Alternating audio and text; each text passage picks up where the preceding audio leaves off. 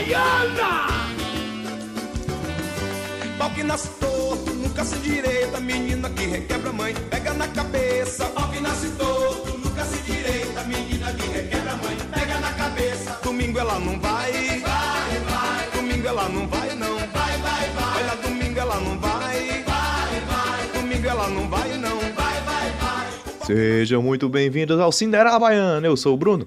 E será que esse podcast tá de trás pra frente? Eu sou o Beto e como já dizia o grandíssimo escritor contemporâneo R.L. Stein, você tem o início, o meio e a reviravolta. Eita, urra!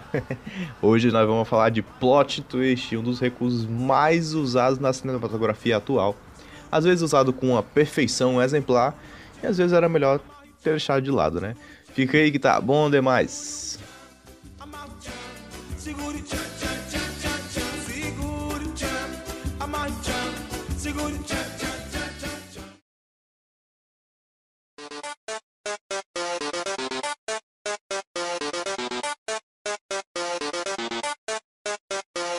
Vamos lá. Pra começar, vamos falar de plot twist. O que é um plot twist, né? O plot twist ele é nada mais do que um recurso narrativo onde você constrói toda a, a sua história, toda a sua narrativa visando um ponto e repetidamente você insere uma nova informação que reestrutura toda aquela história que já foi repassada pra você. Plot twist, ele é um elemento que ele tá, ele tá em tudo, sabe? Ele tá, na- ele tá no, tá no- tanto tá no cinema como ele tá na TV, como ele tá nos jogos, como ele tá nos livros, e é algo que as pessoas amam. A galera ama plot twist, é impressionante. É muito legal como você se sente imerso dentro de uma história e ela tá seguindo sempre para um rumo e de repente você se vê numa situação de uma nova interpretação que você não tá preparado para aquilo. É muito legal. Assim, no- nos games é uma coisa um pouco nova porque a, a história mais complexa dos games assim é, não é, é uma coisa mais recente. Mas é incrível, às vezes você tá lutando com um personagem o jogo inteiro, se emocionando com ele, e de repente você percebe que você tá lutando pro mal. Exato, é um é tipo dá um dá um significado diferente. É, é aquele negócio, você tá você tá vendo, você tá lendo, você tá jogando e tal, aí justamente você pensa que você pensa que as coisas estão indo de um, de um certo momento, aí quando de repente você fica tipo, pá, não é isso. É outra coisa, você na realidade foi enganado ou era você tinha que ter pensado nisso aqui e dá uma certa Geralmente os, os filmes que tem plot twist, se você tem um sentimento de tipo, preciso ver de novo. Sim, isso é muito legal, né? Porque acontece no final e você fala, não, cara, eu tenho que ver de novo porque eu vou pegar mil e um indiretas. Normalmente o filme é assim. Um bom plot twist, ele é construído com as coisas na sua cara, sem você perceber, Uhum. né? É, é, você inseriu uma informação que esteve sempre lá, sempre esteve lá. Você só nunca se tocou. Aí você vai rever o filme, é um outro filme pra ti. É aquele negócio, é, são coisas que já estão lá. Mas às vezes tá tipo no background, tá numa coisa bem mais escondida, ou tá numa coisa, tá num negócio onde quando você volta, você fica, ah, eu acho que real não tem um filme melhor pra expressar esse meu sentimento do que o Clube da Luta. Pra mim, Clube da Luta é real aquele exemplo onde ele tem o. Ele segue a história normal, ele tem um twist. Aí quando você volta pra ver, você, você consegue perceber cada micro detalhe. Não é uma coisa jogada, sabe? Uma coisa que a gente cansa de falar aqui, né, é que os filmes, eles não podem ser analisados como apenas a camada da superfície, né? Apenas a história que está sendo mostrada na sua cara. O filme é construído com diversas camadas, né? Ele tem uma história principal, ele tem uma subtrama, ele tem um esquema de, de, de cores, um esquema de iluminação. Tudo isso vai corroborando para as direções que o filme vai dando. O Clube da Luta é legal porque justamente as camadas se, se acabam se confundindo de uma forma que você percebe que tem alguma coisa estranha. Né? Você lembra, por exemplo, da cena da da cena dele lutando contra, contra si mesmo no, no, no médico ali, você fica, cara, isso não tá normal, tem algum problema aqui, tem alguma coisa errada. e esse é o legal, você construir o plot twist numa camada abaixo do que a galera tá vendo, e de repente ele emerge, opa, Sempre estive aqui, você que não me percebeu. E assim, o plot twist ele é uma das coisas mais usadas. Ele é uma grande moda hoje, né? Principalmente por conta do Shyamalan, que ele é um diretor de plot twist. A gente vai falar mais um pouco de alguns filmes dele mais pra frente. Mas ele é um cara que frequentemente ele é faz os famoso, plot Ele é o famoso 50-50. Exatamente. Ou ele faz o, o último mestre do ar, ou ele faz o sexto sentido. É um ótimo diretor, eu adoro, só pra constar assim, adoro os trabalhos do Shyamalan como eu falei no outro, né? Eu gosto quando, principalmente quando ele tem a liberdade de ser autoral, que eu acho que é quando ele se, se faz melhor. Mas ele é um cara que trouxe quase com perfeição para muitos filmes que ele fez é, essa brincadeira de você divergir da história que está sendo contada na superfície e de repente você entregar uma outra coisa. Isso é muito legal, isso é muito dinâmico, né? Às vezes as pessoas elas têm meio que um sentimento de que elas é isso que elas querem, sabe? Tipo, é, eu, é uma coisa que eu sempre fico meio que batendo na tecla, porque um dia eu tava conversando com a minha irmã, que a gente, tava, a gente já estava assistindo um filme, e ela me disse que ela queria que o filme acontecesse de um jeito. Tipo assim, ah, eu quero que ele aconteça dessa forma. Mas eu fico, tipo, sem. Tu quer que segue, siga um roteiro? Tipo, não, quer, tu não quer ser surpreendida nem nada? Ela, não, eu quero que isso aconteça do meu jeito. E se não acontecer, eu não vou gostar. Isso. E aí eu fico tipo, é, eu sou, eu, tipo, eu sou completamente oposto. Às vezes eu, às vezes eu não gosto muito de certa, de certa previsibilidade. E aí é nessa hora que, na hora, nessa hora que você fica, ah, então você quer, você quer que tudo seja um plot, um plot twist? Eu não vou, eu vou ser bem sincero. Tinha uma época da minha vida que eu queria sempre ser surpreendido. Hoje em dia eu, eu paro e penso, ah, eu acho que isso, eu acho que há casos e casos, sabe? Sim. Sim, sim, sim. E eu acho assim, eu acho que é muito interessante isso de você ser surpreendido. No, no, sentido, por exemplo, você tá vendo um filme de investigação, você tá junto com um detetive. Você vê, tá vendo Knives Out, por exemplo. É, você tá acompanhando o detetive e tá sempre pensando qual vai ser o próximo passo. Pô, se vier pra cá, talvez indique que vai ser esse cara. Ou seja, você tá junto da história, se você estiver prestando atenção na história, você tá junto, caminhando junto com os personagens. Se existe um fato futuro que surpreende os personagens, é interessante que esse fato também surpreenda você. Porque aí você vai se sentir uhum. muito dentro daquele filme. E isso é muito legal, assim. Nem sempre o plot twist é bom, porque às vezes a história não necessita disso. Não necessita de um final surpreendente, não necessita do, do final pipocão às vezes toda a trama, toda a viagem que você já fez durante o filme, ela é suficiente, ele é suficiente, entendeu? Ou seja, o plot twist ele não é sempre necessário, não é todo filme que precisa ter um plot twist. Mas sempre que ele vem, ele pode ser bem-vindo. Né? Eu gosto dessa sensação de não de ah, eu fui enganado, mas assim, me levaram para um caminho que eu não esperava e eu acabei gostando mais do que eu achava que gostaria. E leva a gente isso para outro ponto, né? Como é que eu vou saber que um plot twist é bom. É, primeiro, o filme ele não pode assumir que o público não vai entender a história. Ou seja, é essencial que o filme construa. Imagine um barquinho, que um filme é um barco. O filme construa este barco com o, os, os espectadores dentro e ele vai levando para um ponto. Eu não posso assumir que os espectadores estão sempre olhando para o lado, procurando evidências de que tem uma mentira. Não. A gente vai embarcar todo mundo nessa história vamos construir todo mundo isso aqui juntos. Só que em vez de eu ir para as Índias, eu vou cair no Brasil, entendeu? Uhum.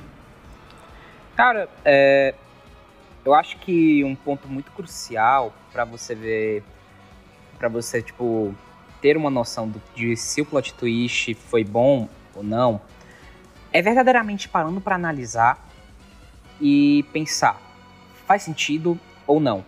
Por que, que eu quero dizer isso? Porque isso parece ser uma coisa muito básica, mas é porque realmente é uma coisa que as pessoas muitas vezes não, não entendem. Porque tem gente, tem, tem, é, tem diretor, tem roteirista, principalmente, que gosta de fazer um twist para chocar.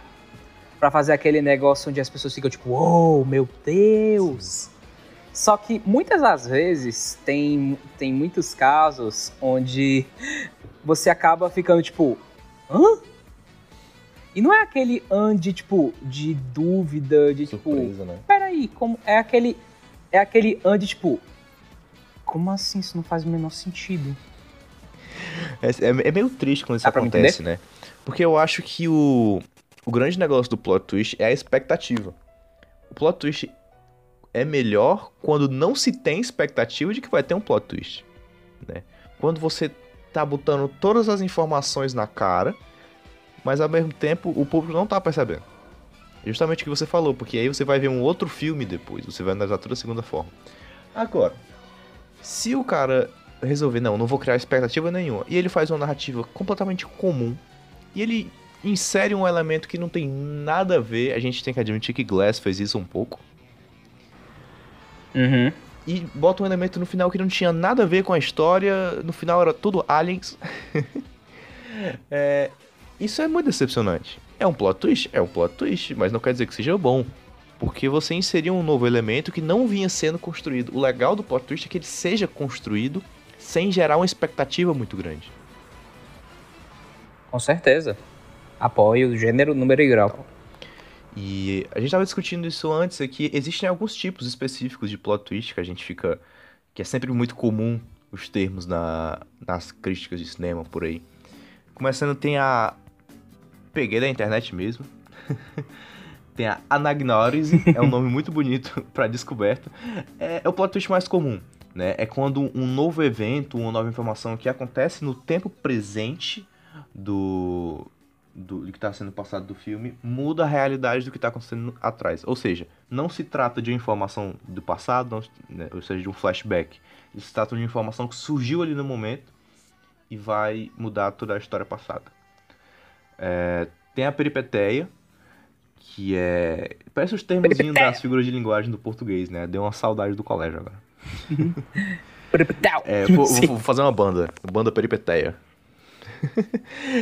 Sensacional. É, exatamente. E, e é, é, a peripeteia ela é a inversão do protagonista. Entendeu? Ele é. Se a gente for considerar o que o Anakin fez, se aquilo a gente considerar um plot twist, ele seria uma peripeteia. Ele é um cara bom desde o começo e ele se converte pro mal. Né? É mais ou menos essa é a mudança de índole. É quando um protagonista que estava do bem, ele de repente ele era um agente duplo, entendeu? E ele muda toda a perspectiva do que ele vinha construindo e na verdade ele estava trabalhando pro outro lado. Ou então ao contrário, às vezes a gente está combatendo um vilão e o vilão na verdade está lutando pela causa boa. Acho que não tem, acho que não tem um exemplo melhor do que o Norman Bates. Ah, é verdade, cara. Norman Bates, Psicose, você você passa o filme inteiro achando que ele é um cara um cara reprimido pela mãe, um, bicho, um cara inocente e tal. Quando você vê na realidade ele é um assassino. É verdade. E ele que matou todo mundo. ele fica dizendo que, é que foi reprimido pela mãe, tá no final foi ele que matou. Inclusive é um dos assim, se a gente for considerar é um dos primeiros plot twists da marcantes da história do cinema, né? Psicose de, de, de 60, é, fica aí a, a menção.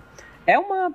A gente, vai, a gente vai falar mais sobre daqui a um tempo, mas já de forma. Já de praxe, já quero dizer que Psicose mudou a forma. A forma de ver filmes em alguns aspectos. Principalmente também quanto à forma de fazer marketing, que é uma coisa que a gente é vai entrar mais à frente. Forma de fazer trilha, forma de se criar expectativa. Psicose é um filme realmente incrível. Continuando aqui a, as espécies, o próprio flashback pode ser considerado uma espécie de, de plot twist. Né? Às vezes você vai construindo a história, a história é aquela, aquela famosa história cheia de flashbacks que você vai construindo o plot presente e um plot do que aconteceu no passado. Né? E aí acaba. É o Lost. O, exatamente, é o Lost. E acaba que os flashbacks vão construindo uma história que muda a índole do protagonista no presente. Ou não, não ou não a índole, mas assim, os eventos que tá, estão sendo tratados ali. É muito interessante. O próprio A Chegada é, é muito legal porque ele traz vários flashbacks da Amy Adams com a filha dela. Só que depois a gente descobre que os flashbacks, na verdade, eram flash forwards. Na verdade, aquilo ainda ia acontecer. Uhum. E a filha dela ainda ia nascer. Isso é muito legal, cara. Adoro esse filme. Tem o famoso, que é, é, um, é, um, é uma espécie que acontece principalmente em, em animes, em, em, games. É o Deus Ex Machina, que é um final, normalmente é um final inesperado, artificial. O personagem surge um personagem, surge o Superman na história. Tá? Que todo mundo numa briga de rua surge o Superman na história e mata todo mundo. Deus Ex Machina, ele. O Deus Ex Machina, o artifício, ele é algo que. Não vou dizer, não vou dizer que ele me irrita. Ele. Mas ele pode ser feito de uma forma que eu considero meio. É, não é nem irritante, é meio tipo. ruim, se assim dizer, sabe? Porque o Deus Ex Machina é justamente aquele, aquela coisa que, pá, surgiu do nada. Tá aqui para resolver, pra resolver todos os seus problemas. E ele pode funcionar dependendo da, dependendo da situação, ele pode funcionar. Ponto.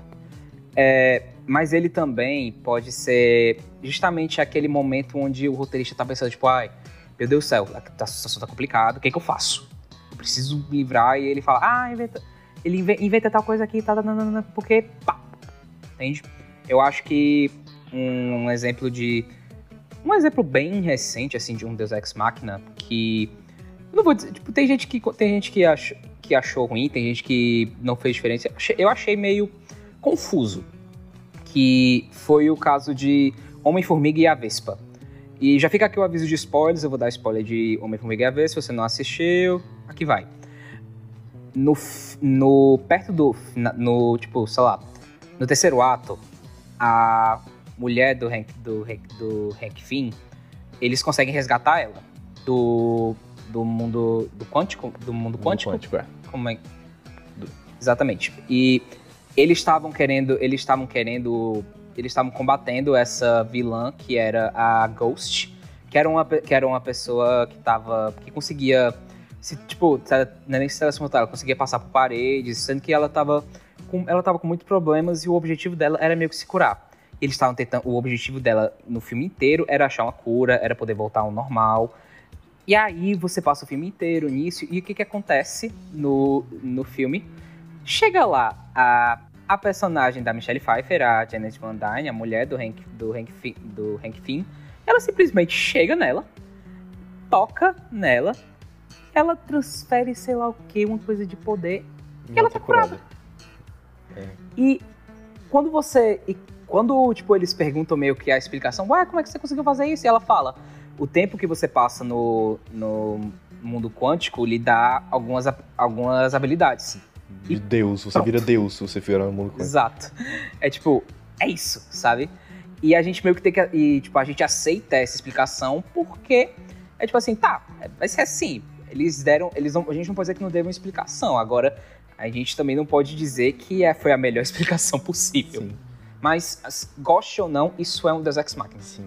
Mas como você falou também, é, o Deus Ex Machina, eu acho, eu concordo contigo, que eu acho que ele é um, um, um instrumento um, um, pouco sujo de como fazer o roteiro, porque você uhum. acaba construindo uma expectativa que ela não vai ser suficiente. Porque você vai dar um.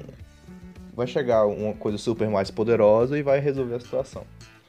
Eu acho que um dos maiores Deus Ex Machina que a gente tem na história, mas que é um exemplo que normalmente funciona, é o próprio Dragon Ball. Vou falar de Dragon Ball porque eu gosto muito de Dragon Ball. Mas assim, sempre que tem um problema, o Goku tem uma nova, uma nova evolução. Assim. Ele tem um Super Saiyajin novo, ele tem um instinto superior, ele tem. Que é uma coisa. Ah, eu sei que é explicado que os Saiyajins sempre conseguem superar as dificuldades. Mas assim, sempre que tem um vilão maior, sempre que tem um vilão mais poderoso, ele consegue uma nova forma. E aí ele consegue derrotar o cara. É sempre assim, tipo, o Dragon Ball inteiro é assim, ele fica mais foda do que ele já é, e aí ele consegue derrotar o cara que era mais foda. Funciona por conta da estrutura de Dragon Ball. Dragon Ball é assim, e tá dentro da mitologia essas novas transformações. É... E toda a, as circunstâncias que eles se encontram ali, toda a progressão da batalha, o apanhando, apanhando, apanhando, apanhando, apanhando, acaba que o Deus Ex Machina funciona porque daqui a pouco, quando acontece Deus Ex Machina, você tá em pé em cima do sofá gritando, pelo, torcendo pelo Goku. Então, assim, a, a emoção uhum. que o Dragon Ball acaba passando funciona. Ou seja, o Deus Ex Machina nem sempre é um artifício ruim. Se ele soubesse ser usado, se ele gerar as expectativas, se ele dentro das circunstâncias certas, ele pode funcionar. Só não pode, é aquele negócio, só não pode surgir do nada. Só não pode surgir do nada. Ele tem que ser construído. Você não pode. É que nem o que eu tava falando agora sobre o o Homem-Formiga e a Vespa. Você tem que dar a explicação, independentemente do quão, do quão é, incoerente ou estranha ela seja, você não pode simplesmente fazer as coisas e é tipo, ponto. Porque a partir do momento você já fica tipo, pera, como é que foi que isso aconteceu? Sabe? Tipo, nada. Verdade, verdade. É, a grande coisa do plot twist é isso, né? É, é levar, é, é ir dando pitacos para você, para quando ele surgir, ele seja interessante. Ele seja palatável, né, pro gosto de, dos espectadores. Você entenda por que é que tá acontecendo. E não porque simplesmente, ah, é porque o mundo quântico me fez virar um deus. É isso.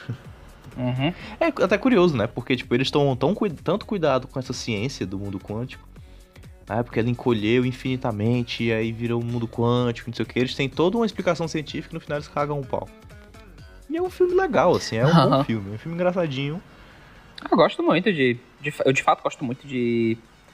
É, Homem-Formiga Vespa. Eu adoro quando ele tá com ela e eles são tipo assim: ah, tá ele e o Golias. Aí eles falam: ah, é porque eu já cheguei a 20 metros, ele, ah, eu já cheguei a 22 metros. Aí ela fala: se os rapazes uhum. já pararam de medir os tamanhos. Por fim, no plot twist a gente tem também a conhecida Chekhov's Gun, que é um elemento que você introduz no início da narrativa. Às vezes você não precisa nem necessariamente introduzir, falar sobre aquilo, você apenas passa por ele. É... E ele no final, um quando está numa situação de desespero, aquele item volta à tona, né? É como no tubarão tem a, os respiradouros, né? Às vezes tem uma arma jogada num canto ali que na hora da situação aquela arma aparece de novo e vira a situação, vira e vira a resolução do filme. É aquele é o famoso tipo, ah, lembra daquilo que ele falou por um segundo ou dois, um minuto sobre. Sim. Uma coisa muito interessante sobre a Chekhov's Gun é porque não importa o jeito, tem, tem coisas que isso é para isso é para muito para aquelas pessoas que realmente assistem muitos filmes. Tem certos elementos onde, tipo assim, se ele tem um mínimo, um, tipo, sei lá, um foco, se algum objeto tem um foco, nem que seja, tipo, a lente focou naquele objeto por um segundo, você pensa assim, vai voltar para aquilo. Aquilo ali talvez vai, aquilo ali vai ter, vai ter, tipo, alguma função na narrativa. E eu acho que outro um exemplo de Chekhov's Gun bem recente de outro filme do, do Spielberg é Jogador Número 1. Que, de novo, aqui vamos lá, spoilers para Jogador Número 1, se você não assistiu, eu, eu indico assistam, é um ótimo filme. É, o, tem a, nós temos a cena em que o Percival morre. Onde acontece lá aquela grande explosão, todos os, todos os personagens dão, tipo, game over. Sendo que o Percival, ele ressuscita por quê? Porque ele tinha uma, uma moeda que era de Extra Life. Que naquele que se você não tivesse prestando atenção, você fica, de onde é que isso surgiu? Só que aí você tem que recapitular a, a cena onde o personagem do, do Simon Pegg deu aquela moeda para ele, sendo que não era extra vida, ele só deu a moeda. Por conta de uma coisa que ele tinha feito, e ele deixou aquela moeda no bolso. Verdade, verdade. O, o Chekhov's Gun ele funciona muito como um colete à prova de balas, né? Ele funciona uhum. como aquele sabe? Ah, é aquela aquela pérola que você botou no bolso e você levou um tiro exatamente em cima daquela pérola e você não morreu. Ele é bem exatamente. assim. E como o Beto falou, é uma coisa muito comum do cinema. É, durante a, a, Você está contando o filme com as imagens, você dá um foco num objeto que parece não ter importância. Mas conforme você vai vendo filmes na sua vida, você percebe, não, se der um zoom nesse objeto aqui, é porque ele vai voltar em algum momento. Então eu vou guardar ele na memória. Só que isso foi usado tantas vezes que acabou virando uma brincadeira entre os diretores focar em coisas aleatórias que nunca mais vão aparecer só para te dar as pistas erradas do que vai acontecer. Usando aqui uma certa metalinguagem, como tu falou do colete à prova de balas, tem um, tem um Chekhov's Gun que é do Batman, de, 1990, de 1989, onde a cena que o Michael Keaton vai para a casa da da personagem da Kim Basinger, que eu esqueci o nome agora, mas que é, tipo, ele quer revelar para ela que ele é o Batman, sendo que do nada o, o, o Coringa chega. E aí ele ele dá um ele olha para uma tipo, para um objeto de prata, que era para uma bandeja de prata que ele vê lá, ele segura, aí ele olha, aí fica assim. Ponto. E aí passa lá uns 5 minutos, assim e tal. Aí o personagem do, do Michael Keaton, ele o Batman, ele toma um tiro do, do Coringa. Só que ele não morre.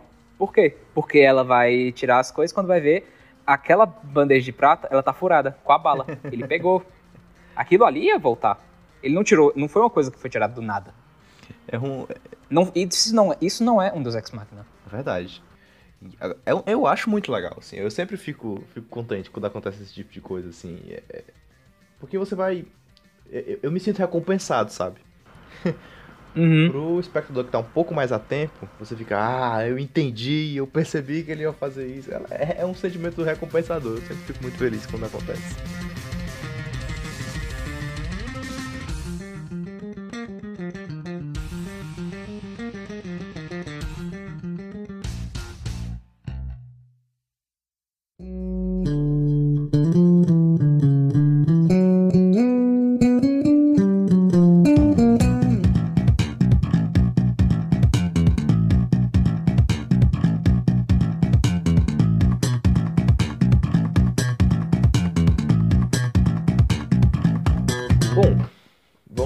Agora para uma parte mais listerela nosso aqui. Vamos falar de alguns filmes né, que tem plot twists marcantes na história do cinema que acabaram construindo toda essa moda de plot twists que a gente vive hoje. Começando. Com certeza. Vamos falar de plot twists bons e plot twists ruins, Sim. porque nem tudo são flores, meus amigos. Nem tudo são flores. E nem todos os roteiristas são gênios. É, lembrando que a gente vai falar de plot twists, então a gente vai acabar falando de spoilers. É, vamos falar o nome do Aviso de spoiler, aviso de spoiler. You'll be warning.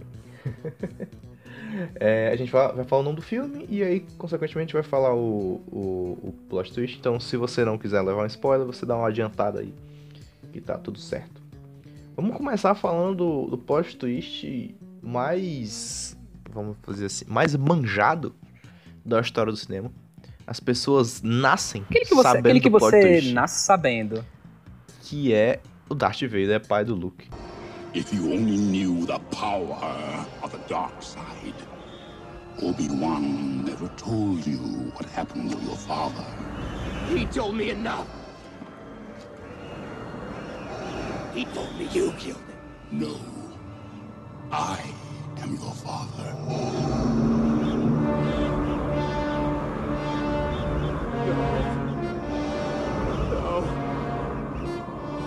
Not true. That's impossible.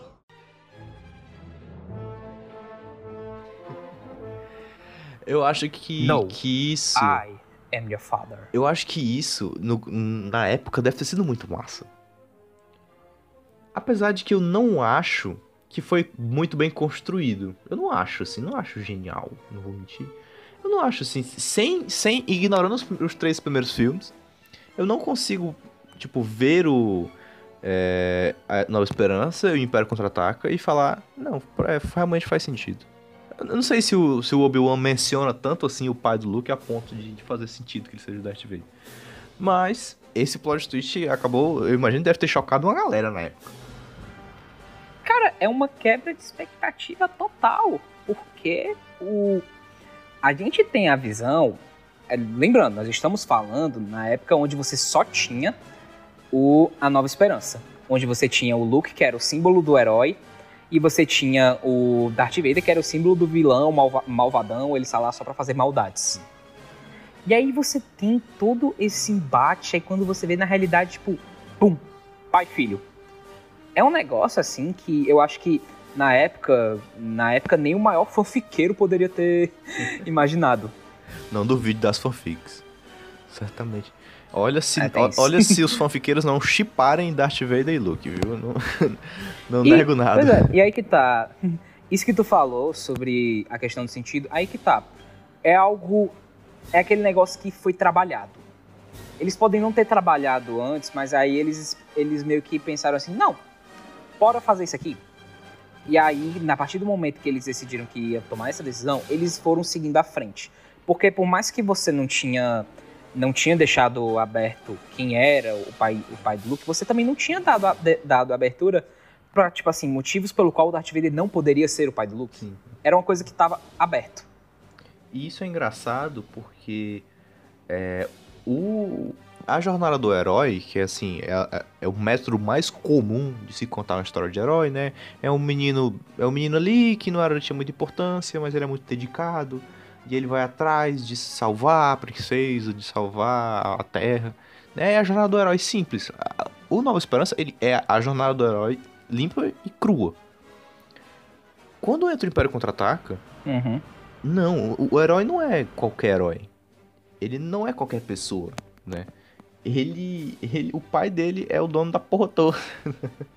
e é muito legal a repercussão que isso teve dentro da saga Star Wars, porque, como você falou, não é que o pai dele tivesse sido revelado antes, né? Ele vivia com os tios, mas também não era uma coisa importante. Isso reverberou no futuro no que seria a história da Rey, né? Que a identidade dos pais Uhum. dela é um negócio que é comentado toda hora. Quem será que ela é filha? De quem será que ela é filha? Ela precisa ser filha de alguém. Foi feito pra gerar hype. Isso, sim. Sim, sim. E acabou funcionando.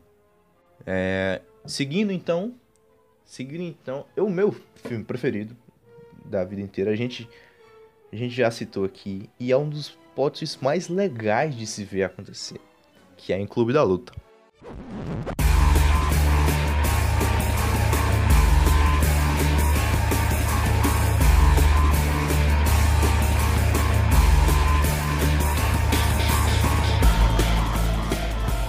Diferente do caso do Império Contra-Ataque, que a gente tava falando daquela questão de fazer sentido ou não, esse é algo onde faz sentido, sendo que o sentido está nas entrelinhas. Sim, sim. Esse é um filme, como a gente estava falando da história das camadas do cinema, esse é um filme muito de camada, né? Por exemplo, a primeira coisa que você percebe é que o personagem. é- o personagem principal, que é o personagem do Edward Norton, né? Que é o personagem que tá sempre. A gente vê as coisas pela visão dele. A primeira coisa é que ele não tem nome. E é uma coisa tão É, ordinária que fato, não você tem não nome. percebe. Né? Tipo assim. É, é tão comum que a galera. Assim, que o personagem principal. Não sei. Eu não percebi da primeira vez que eu vi. Eu acho que é por isso que eu sou tão maravilhado com esse filme. Ele não tem. Tipo, um- toda vez, toda vez que eles cogitam, falam o nome dele, meio que corta, É, sabe? meio que corta. Mas não é um corte. Não é tipo que nem. Sabe que série de comédia, tipo assim, vai revelar um personagem, aí passa um caminhãozão. Para, para, para, E- para, para, para, para. Aí o som. Não, tipo, meio que corta. Tipo, naquela cena onde a Marla vai perguntando: Ah, não tem seu nome, quem é você? Cornélio, sei lá o quê. Aí, tipo, parou. Uhum. Só seguiu em frente. E isso é muito legal. Sem querer fazer drama. É muito legal, porque assim, o nome dele é exatamente. A, a, a, a pista, essa é a essência do plot twist, né? A pista tá ali, ele não tem o nome. Isso é estranho uma pessoa não ter um nome. Mas assim, você não percebe isso. Isso não tá Uhum. na sua cara. A galera não fica toda hora perguntando, ei, como é o nome dele mesmo? Como é o nome dele mesmo? Entendeu? É uma camada que tá ali que ela não é. Ela não parece ser importante pro filme. Mas conforme o filme vai avançando, ela começa a ser muito importante. Toda Com as personalidades in- completamente inversas entre, entre o personagem do, El- do Edward Norton e do Brad Pitt, que é o personagem que é denominado de Tyler Durden. É, Talvez um dos personagens mais legais da história do com cinema. certeza. E mais charmosos também da história do cinema. Ele todo se veste muito bem, ele é- tem uma atitude. É muito engraçado como eles são completamente diferentes um do outro. Eles são o inverso. É como se fosse os dois lados de uma mesma pessoa. E no final é, é Exatamente. isso mesmo. E toda aquela construção que só vai acabar aquela construção toda quando se tem a, a, a cena dele no médico. Pra mim é a cena mais reveladora do filme até esse momento. Que ele começa a se bater. né? Não, na verdade, não é nem no médico, né? É no patrão dele. Na, com a chefe. É, com o chefe. Que ele a- dizer pra todo mundo que o chefe bateu nele e ele começa a se bater. E aí ele fala, "Ah, me lembrou um pouco a minha luta com o Tyler. Tipo, caramba, bicho. Eu acho que é até. É, é aquele negócio, você vai percebendo de pouquinho em pouquinho, porque quando você não sabe, você fica tipo, tá, ok. Tipo, uma, uma cena muito interessante que quando você revê, você, você vê ela com outros olhos. Que é a cena. Essa é meio que a cena do hospital. Que é a cena que o, que o narrador. O narrador é ótimo. Ele apanha. E aí ele tá com a cara toda lascada. Aí ele vai pro. Aí ele vai pro, pro médico. E aí tá tendo uma, narração, uma narraçãozinha dele falando, tipo, Ah, eu acabo que eu fico inventando umas desculpinhas. Aí o.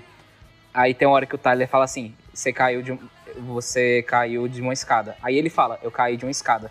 Quando você, você vê e você pensa, ah, tá, ele falou isso pra interpretar disso. Mas não, era tipo, ele Era ele pensou, pensando. ele falou, ponto. É um filme muito espirituoso, né? O David Fincher acabou conseguindo tirar o melhor do livro do Clube da Luta. Inclusive, se você não sabe, existe um Clube da Luta 2 e 3, que é feito em quadrinhos, e é bem legal. É realmente assim, bem divertido de se ler. É, Tem um filho dele e tal. Mas assim, é um filme muito virtuoso. Porque ele consegue trazer todos os elementos sem jogar isso na sua cara. Isso é muito legal, cara. Assim, é, é por isso que o final, qu- quando você chega na, na cena assim, de revelações do, do, do que é o plot, você fica tão surpreendido. Porque aquilo tava na sua cara. Esse é a essência do plot twist, né? Tava tô sempre na sua cara, talvez. Mas você não percebeu. Bom, seguindo em frente, a gente vai falar agora de um, das, um dos atores assim mais famosos pelos por filmes com plot twists barra finais marcantes. Que infelizmente eu não posso dizer o- é um grande ator, mas é uma péssima pessoa, que é o Kevin Spacey. E a gente vai falar aqui de Os Suspeitos.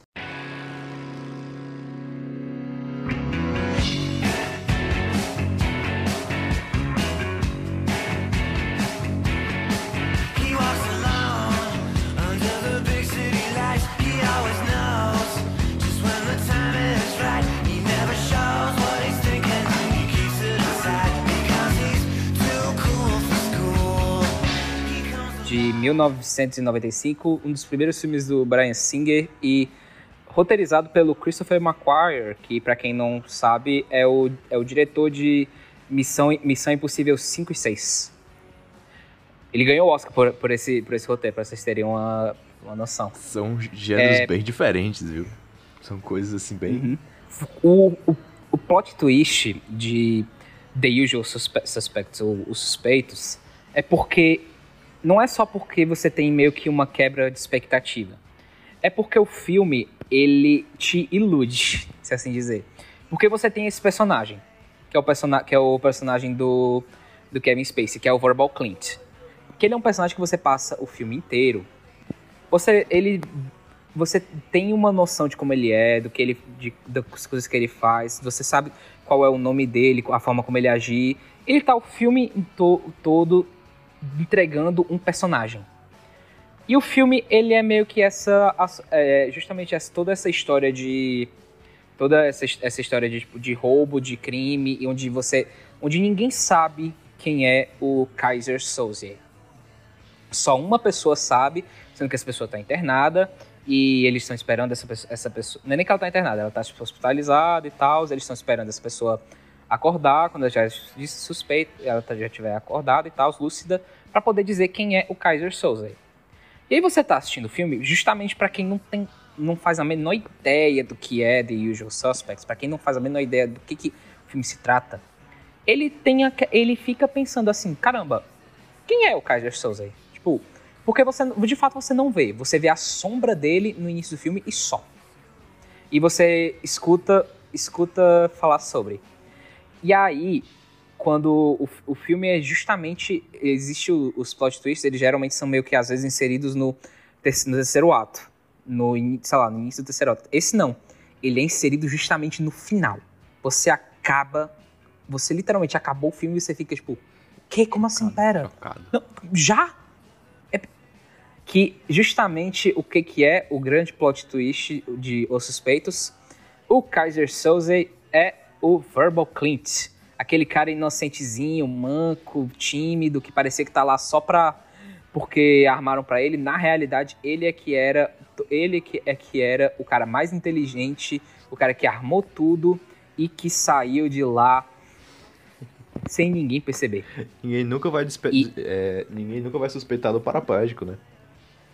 Exato. E aí que tá, faz sentido, porque quando você vai juntando as peças no quebra-cabeça daquilo que ele queria fazer, porque ele troca o personagem do, do Verbal Clint, ele troca todos os nomes que ele vai que ele fala no depoimento por coisas que ele encontra na sala do na sala do interrogatório onde ele tá. E aí você vai juntando as peças do quebra-cabeça e você fica tipo, mano, genial. Kevin Spacey estava brilhante nesse filme, ele ganhou o Oscar de melhor ator coadjuvante, muito merecido. Assim como, da mesma forma como o roteiro também ganhou, também merecido. E para fechar aqui para falar sobre The Usual, The Usual Suspects, é só que o maior truque que o, que o, que o diabo fez foi convencer o mundo de que ele nunca, que ele nunca existiu. E é bem assim, puf, ele foi embora. Caralho, esse, e- e- esse, putz, que frase. O Kevin Spacey, na verdade, que é um, como você falou, ele é um cara que está acostumado a fazer esse tipo de, de papel, né? É, você vê em Seven que tem um plot twist ali no final, não sei se pode ser considerado um plot twist, mas tem um final bem surpreendente. Que é um final bem trágico. É um quebra, é uma, Uma quebra de é expectativa, meio, é meio com quebra daquilo que você tá. né? Exato. Que é o. O que, que tem na caixa? Que Uhum. filmaço também. Partindo pro próximo, um. Um filme que ele não é exatamente o primeiro filme a fazer isso, mas a maneira é bem inovadora. né? É um plot twist de um filme. É um filme inteiro que é um plot twist. Que é o Memento, a Amnésia, vamos dizer assim, a primeira grande obra de, do menino Nolan.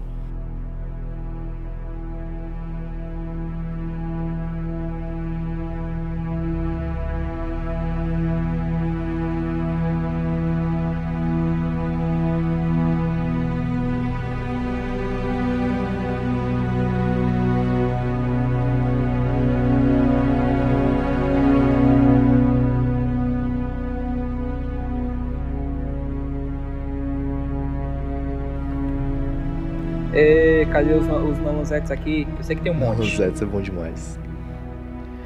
Filme do Guy Pearce, né, com a Carrie Ann Moss. A Carrie Ann Moss tinha acabado de fazer o, uma- o Matrix, então ela tava voando.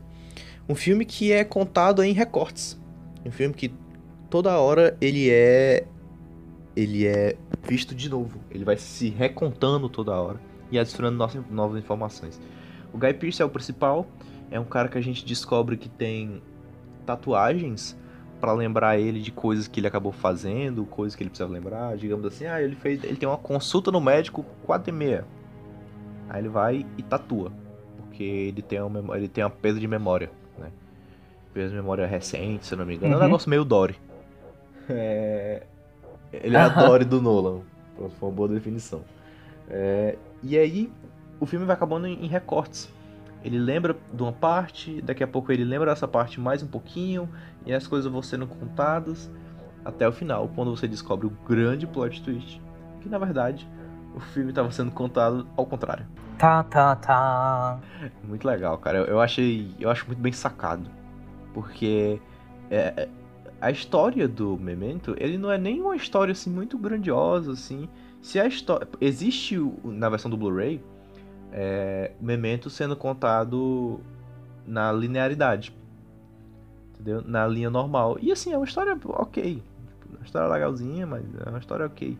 Mas a grande sacada dele é a forma com que ele é montado. Né? O Nolan foi muito feliz na decisão dele e ele monta assim de uma forma espetacular. Porque nem fica maçante você ver a mesma história toda vez, porque a- existe sempre uma informação nova ali para ser, ser vista, uma tatuagem nova que pode inferir numa nova informação. É um filme muito que você vai investigando durante o filme. Mas é muito legal, cara, a maneira com que é, com que é construído. Eu acho que a montagem é um, é um exemplo. Foi indicado a melhor roteiro original na época, no ano de 2001. É genial, cara. Assim, é um flashback backwards, assim, o filme inteiro. É excelente.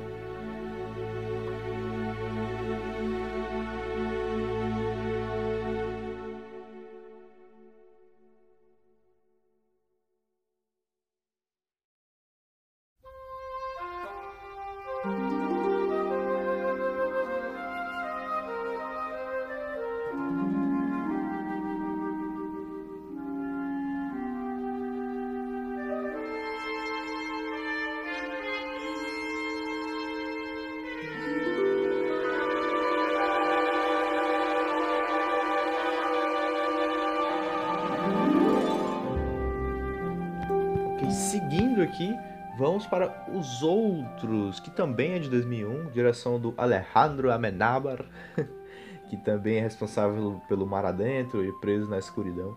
Filme da Nicole Kidman, que é, cara, simplesmente sensacional.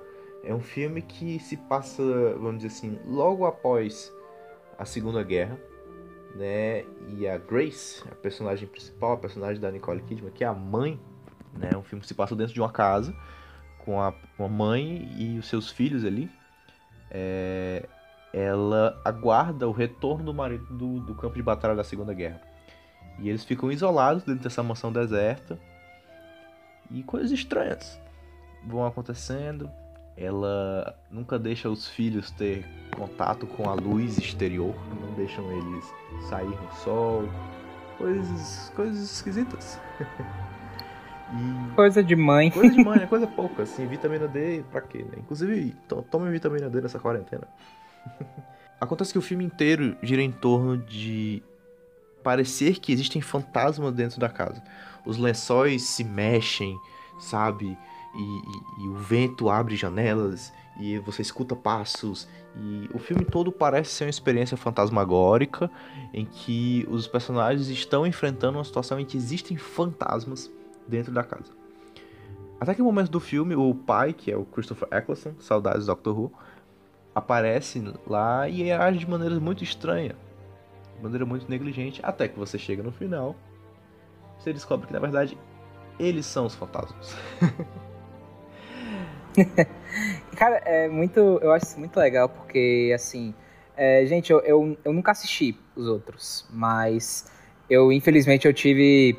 Eu faz muito tempo eu já sabia, de- eu já sabia desse final. Eu, mesmo assim, eu ainda tenho, eu ainda tenho vontade de ver e tal. Sendo que eu lembro porque eu tava, tipo, comentando com. Eu lembro que eu tava na aula de inglês. E meu- esse meu, profe- meu professor, ele gostava muito de cinema, e ele tava falando que ele tinha visto, que ele tava. que ele tinha assistido os outros. E aí ele não queria dar spoiler, mas ele falou que, ah, você tá. Você tá vendo a coisa, você pensa que é uma coisa muito fantasmagórica, sendo que no final, na realidade, nem, nem, é, nem é isso e tal. Porque ele queria dizer que você pensa, tipo, ah, nossa, é como se fosse. É como se fosse, tipo, uma coisa muito aterrorizante. Ele está, tá sendo invadido por fantasmas, quando que na realidade ela que é o fantasma. Ela que, é, na realidade, ela que tá aterrorizando com pessoas inocentes. E isso é muito legal. Porque você tem, tipo, o, a- o contraponto, sabe? A o outro ponto de vista, sabe? É verdade. E aqui nos outros a gente tem uma brincadeira meio meio Norman Bates. Porque ela Uhum. protege os filhos toda hora, ela tá toda hora com medo deles, ela não pode fazer isso, não pode fazer aquilo. Mas no final, quando você descobre a história, na verdade o pai delas morreu no campo de batalha e quando ela sabe disso, ela mata os filhos dela e se mata no final. Então, ela é uma mãe muito protetora que acabou matando os próprios filhos. Depois de um surto, de um desespero. Então, é um filme muito legal, cara. Um filme que mesmo que você levou esse spoiler agora, você é legal de você ver. É uma inversão de perspectiva muito interessante. Seguindo, agora. A gente vai falar talvez sobre. Se pá, talvez é o meu plot twist Um favorito. dos maiores da história, com cinema. certeza. Com certeza um top, tipo, top 5 ou top 3. É até, tipo, eu acho um dos melhores finais, ponto, da, da história do cinema. Que é o de Planeta dos Macacos.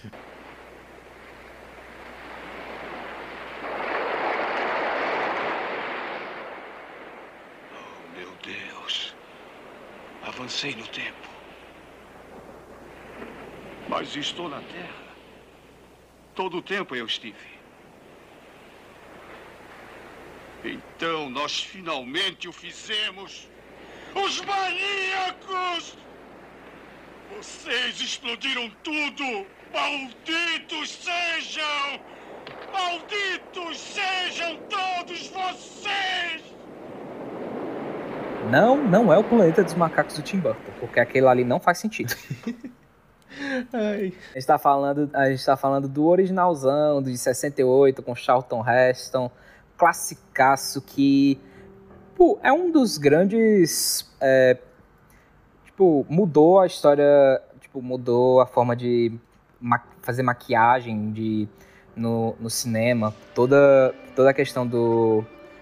era, era tipo negócio, eles fizeram um negócio tão bem feito e na época não tinha, eles não tinham muito o reconhecimento. Foi a partir daí que você.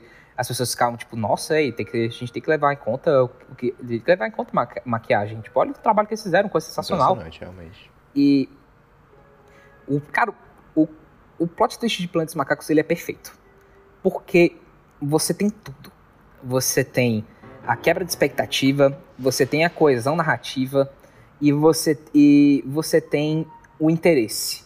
Porque o filme inteiro você tem um personagem que ele tem uma missão. Ele quer ir pra casa. Ele quer ir para um, ele quer sair de lá para ir para um canto. Então a trama tá sempre se movendo. Desde o momento onde, onde, eles, onde eles aterrizam até o momento onde ele é preso e ele tá tentando sair e ele tá, ele tá seguindo tá seguindo o curso. E é muito legal porque justamente assim como não, não todos que a gente tava falando, mas esse é muito aquele filme onde você fica meio que juntando peças do quebra-cabeça. Pelas coisas que ele vai dizendo, tipo, você fica, tá, ele tá aterrissar num planeta, num planeta distante, diferente. E aí você vai, você vai pensando, tá, os humanos, eles aqui, eles não são, não são muito evoluídos. E aí chega aquele momento, tá, ela encontra, ele encontra a boneca. Aí ele pensa, eita, aqui tem a boneca. Já teve humano, já tem humanos aqui. Algum, al- al- que faz sentido, eu posso pra... Eu, eu, já, sei- eu já sei pra onde eu devo ir. E aí, ele... É justamente no onde eles vão meio que na Forbidden Zone. Onde ele descobre que ele não foi pra lugar nenhum. Na realidade, ele, ele foi pro futuro. Ele já estava na Terra e os humanos, eles foram para eles foram ou extintos ou eles foram é, transformados assim numa raça inferior e os macacos tomaram poder. Tadã! Muito legal, cara. Damn you! Damn you out of hell! É muito legal, cara, porque o fato de ele ser um astronauta contribui demais pra isso. E assim, a gente tava. Na época que o filme saiu, a gente tava em plena corrida espacial, né? É, no ano de 68. Então, assim, existia muito um, um medo de como é que funciona viagem pro espaço. Como é que acontece tudo isso? Então, assim, os diretores estavam enlouquecidos, os roteiristas estavam enlouquecidos, criando histórias do que poderia acontecer. E assim, a história é muito plausível, né? É um astronauta americano que saiu da, dos Estados Unidos e foi parar num planeta que ele não conhecia, que é denominado por macacos. É uma história muito plausível, vai. Tipo assim, faz sentido. E aí, cara, de repente. Não, cara. Olha a estátua da liberdade ali. é muito legal, cara. adoro E é engraçado porque realmente não é meio que não é meio que uma coisa, não é uma coisa jogada. É algo que sempre esteve lá, sendo que a gente não tinha muita, a gente ainda não tinha explicação.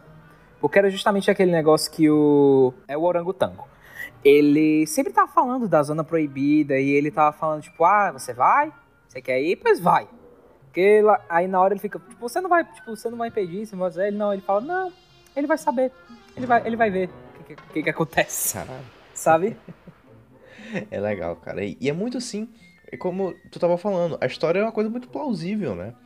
E ele tá indo num plano. A Uhum. gente tem noção, a galera já tinha noção, de que nós, entre aspas, somos uma evolução de que os macacos foram um dia, né?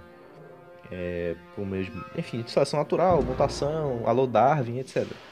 Então, assim, fazia muito sentido ele chegar no planeta e pensar: olha, isso aqui é algo relacionado com a gente. Né? Então, todos os elementos de que um dia esse planeta foi a Terra, é, foi a, a Terra como a gente conhece, estavam lá, mas a gente meio que ignora, porque a gente tem noção da humanização que os macacos têm, né? Da, da, da, da proximidade que a raça deles tem com a nossa. Então, ah, o fato de ter uma boneca, toda aquela coisa, acaba que faz com que as, as similaridades sejam uma coisa que você aceite. Você não, não, não veja como algo fora do comum. E é por isso que o plot twist no final fica tão incrível. Porque Cara, com no certeza. final tudo era apenas uma herança do que um dia a humanidade tinha deixado pra trás. É que nem como eu tava falando no começo. Às vezes existem plot twists onde a gente fica tipo, hã? Tipo, a gente fica surpreso, mas porque, peraí, foi algo completamente chocante, mas que não faz sentido. E nesse caso não, é realmente algo muito chocante, é algo que você fica tipo, hã? Peraí, velho? Mas porque faz sentido. Mas porque quando a gente vai analisando as peças do quebra-cabeça, faz aquilo ali, aquilo ali, aquilo ali era tipo, pronto, era isso, ponto. Porque de fato, assim, você, pode, você poderia dizer, você poderia dizer que na realidade, talvez ele estivesse num, num, num- ele estivesse de fato em outro planeta, onde na realidade aquela boneca era de uma criancinha que pousou lá e tal. Poderia fazer até, po- poderia também, poderia também ser isso. Sendo que o que foi também foi algo genial. Sim, com certeza. E eu, o, o, o, o Planeta dos Macacos é um daqueles filmes que a gente tava comentando que, se você for rever, você vai tirar mil e um easter eggs e entender a história de uma forma melhor construída. Porque você vai ver que não eram apenas Uhum. similaridades, e sim a história da humanidade foi ficando pra trás. Com certeza.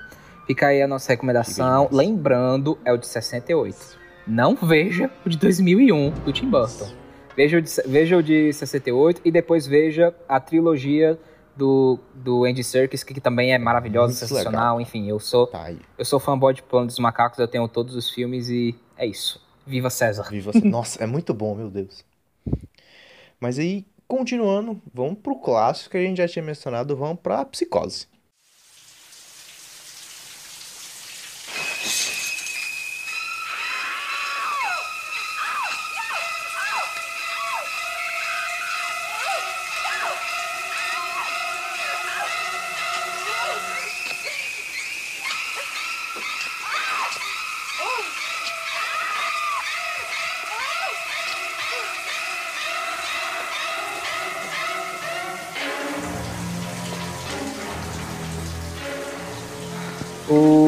Twist que mudou a forma. Não é nem a forma de fazer plot twist, mas a forma de fazer cinema. Tanto em, muito, em muitos aspectos, porque, cara, Psicose é aquele filme que, da mesma forma como o. A gente tava falando do Star Wars, meio que você nasce com a visão da cena do chuveiro. Seja porque. Porque de fato, é, tanto é porque é uma cena muito icônica, como enfim, o filme já tem mais, já tem mais de. O filme vai fazer ses- 60 anos, caraca. 60 anos, putz. 60 anos. E você é engraçado porque justamente você pensa assim na época. O filme é de 1960. É um filme onde a protagonista morre. Verdade. E ela morre na metade do Verdade. filme. Isso. Você mata a protagonista na, me- na metade do filme. O filme não tinha, tipo, naquela época, não sei se. Eu não sei como é que era a relação de trailers e tal, mas você. Você não tem esse costume, tipo, você pensa que você vai seguir aquele aquilo até o fim. Tanto é que quando acontece, você meio que. você- quando você não tem muita noção, você fica pensando do que é o filme e tal, você pensa, tipo, peraí, isso aconteceu mesmo? Não, pera, ela, ela vai voltar, né? Ou isso é um, ou isso é um sonho, sabe? Sim. É engraçado isso, cara. Porque assim, o, o cinema atual, a cinematografia do jeito que é feito hoje, já é muito corajoso de um diretor e de um roteirista matarem um protagonista. Especialmente se não for no final, de uma forma que o protagonista vira um Marte. Imagina naquela época, onde a experiência cinematográfica era uma coisa mais assim, mais rústica, vamos comentar assim. E o Hitchcock se mostra completamente sem medo, completamente sem pudor. De matar uma pessoa no banheiro, que é quando a pessoa tá mais ali. Porra, é uma sacanagem matar no banheiro, velho. Uhum. Porque sacanagem. E é legal porque o, o, o Psicose ele começa como um filme que é um filme meio heist, ele é um filme meio sobre roubos, ele é um filme sobre crime, mas ele parece ser uma coisa mais leve. Por isso que a cena do banheiro é uma coisa muito icônica, porque ele é muito inesperada. Não é um filme sobre assassinato até aquele momento. É um filme que tem uma temática um pouco mais leve e de repente ele ganha um peso que não estava sendo esperado. Uhum. E cara, é. Bom, isso já, isso já foi um plot twist. Mas a gente também tem que falar. so- É porque é engraçado porque a gente meio que não considera isso um plot twist, porque a gente já tá meio que acostumado. Tipo, a gente vai pegar um DVD, o DVD de A capa, né? Que você tem essa cena na capa, sabe? É verdade. Mas o plot twist de, de psicose, que a gente tem toda aquela questão de, tipo, a gente pensa que é a mãe do Norman Bates que tá, que tá matando todo mundo, quando na realidade não é o. Não é a mãe que tá. Não é a mãe do Norman, na realidade é ele que tá matando todo mundo fantasiado de, fantasiado de mãe. é algo muito chocante, muito inesperado, porque o filme não tava te preparando pra isso. O filme, pelo contrário, o filme tava querendo te dar uma ideia de que, na realidade, o assassino era mãe. Porque você, porque você tem toda a, todo o contexto do, do Norman falando da mãe dele, que ela mora na, que ele mora com a mãe, de, com a mãe dele, com a mãe dele, que ele fica fazendo as, as vozes. E que quando você tem o assassinato, ele é uma pessoa que tá usando, que tá usando uma peruca. Da mesma forma como justamente acontece. E você vê o Norman, tipo, não tem ninguém lá. Ninguém. E ele. E ele. Não é que ele tá, tipo. E ele entra no personagem. Ele realmente fica, fica sem saber o que fazer, ele tá confuso, ele fica, o que, que eu faço, socorro e tal. Só que é justamente. Você não sente que. Você sente que de fato aquilo ali era o personagem, sabe? Sim. É, é legal porque a construção do Norman Bates ela é muito interessante.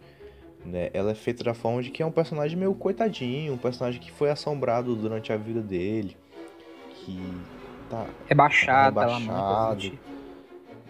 E ele é, ele é construído de uma forma que ele parece não poder ser nem suspeito. Você passa o filme Uhum. diz, não, certeza é a mãe dele, certeza. Não tem como, ele é muito um coitadinho. É o mesmo esquema do Kevin Spacey, né? No, nos infiltrados, porque, nos suspeitos, perdão. É, porque ele é um coitadinho. Ele é um paraplégico ali que tem lá seus problemas, tem seus problemas de, de- de- de como conviver com as pessoas, não sabe muito o que fazer nas situações. Mas essa é a verdadeira psicose, vamos falar assim. Uhum. E o filme, o filme ele tem meio que um elemento que hoje em dia ele é muito. Hoje em dia ele é considerado um recurso preguiçoso. Eu preciso ser, preciso ser sério. Mas na época. Na época foi tão, foi tão inovador que hoje a gente fica tipo, cara, não tem, como, não, tem, não tem como não ter isso, velho. Se não tivesse, eu acredito que boa parte da, o filme, boa parte do- da galera ia ficar tacando pau no filme, que é justamente a cena do de- detetive explicando pra gente. Só que faz sentido a explicação, porque de fato a gente, a gente vai juntando todas as, todas as pecinhas e não é algo meio que assim vomitado, porque a gente quer saber. Sim. Tipo, a gente tem, a gente tem vontade de saber o que que tá, o que que tá acontecendo. E ele deixa fa- fa- fazer as coisas como uma forma interessante. Não é aquele negócio, tipo, caramba, será que eles pensam que a gente é tão idiota a ponto de, a ponto de que a gente não vai entender? É não, tipo, a gente realmente tá muito confuso e a gente tá pensando, cara, o que foi que aconteceu? Sim. E assim, a gente tem que Sabe? também analisar o filme conforme a época, né? Plot twist, Uhum. assim, dessas formas, é, não era uma coisa muito comum, né? A gente tava numa, numa época, uma coisa meio romântica, é, que era uma coisa mais simples de ser tratada, e o Hitchcock traz uma visão de cinema, um- uma distorção de roteiro que o público não tava, não, literalmente não estava acostumado a ver nesse, nesse sentido. Uhum. Era um negócio que você até via muito nas novelas policiais, né, nas, nas radionovelas policiais, nos livros de detetives, você até costumava ver, mas transportar isso para o cinema era uma coisa meio nova. Então, assim, era necessário que ele explicasse, ele vomitasse um pouquinho do ar. Vamos dar uma explicada aqui para todo mundo, não faltar para ninguém aqui, para todo mundo poder pegar a brincadeira que foi feita. Então eu, eu, eu não, não me sinto desprezado, com- como alguns filmes fazem com a gente hoje. Alô, Noah. Uhum. ai, ai. Vamos então pro, pro filme que, na verdade, o termo plot twist, ser o que é hoje, é muito por conta desse filme, né? É muito por conta do legado que esse filme deixou e o legado que o diretor carrega até hoje, que é o M. Night Shyamalan com o seu Sexto Sentido. Sinto sua falta.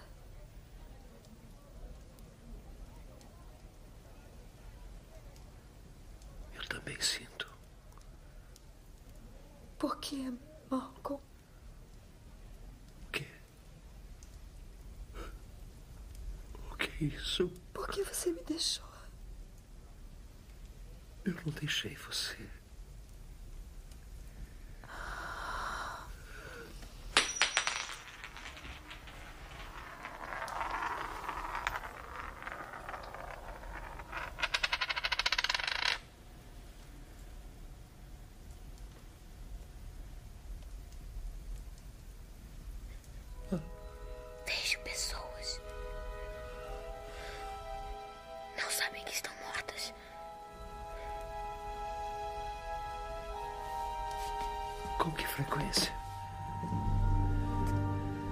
tempo. Estão em toda parte. Eu brinquei dizendo que no começo que era uma coisa do, do R.L. Stein, porque de fato é, o R.L. Stein, ele. Que, para quem não sabe, o R.L. Stein é o escritor de Goosebumps. Todos os livros e episódios da série tem, elas acabam com a reviravolta, com o twist e tal. Sendo que, tipo, o, o Shyamalan também poderia ser o mesmo, o mesmo esquema. Pra mim, o, Shy, o Shyamalan, tipo, plot twist é meio que virou... Tipo, se você for, esper- você for esperar um, um, um filme do Shyamalan sem plot twist, é, sei lá, esperar um filme do Michael Bay sem explosão. É verdade. É verdade. Pode, pode, até, pode até ter, mas é, mas é atípico. Mas é atípico. Isso, inclusive, futuramente, né? Vai virar um problema pro Shyamalan. Né? Futuramente, a partir do, do momento de 99, ali, no sexto sentido. Porque ele vai ficar sempre sendo lembrado por isso. E quando uma pessoa espera um plot twist, o plot twist perde um pouco da força. Né? Você gera uma expectativa de uma Uhum. coisa que não era pra gerar expectativa. Mas no caso do sexto Sim. sentido, o Shyamalan não é o primeiro trabalho dele, mas o Shyamalan era um diretor um pouco desconhecido. Faz um filme bem autoral, Foi o primeiro. bem diferente, Foi né? o primeiro projeto assim, realmente de grande orçamento dele. Com certeza. E eu acho que ele tem todos os elementos de um, de um plot twist perfeito. Porque você tem, Com certeza. a- a- por exemplo, o Bruce Willis, né? Ele convive com as pessoas e ele responde. assim, o filme ele é montado de uma forma que pareça com que ele está é, estabelecendo diálogo com as pessoas.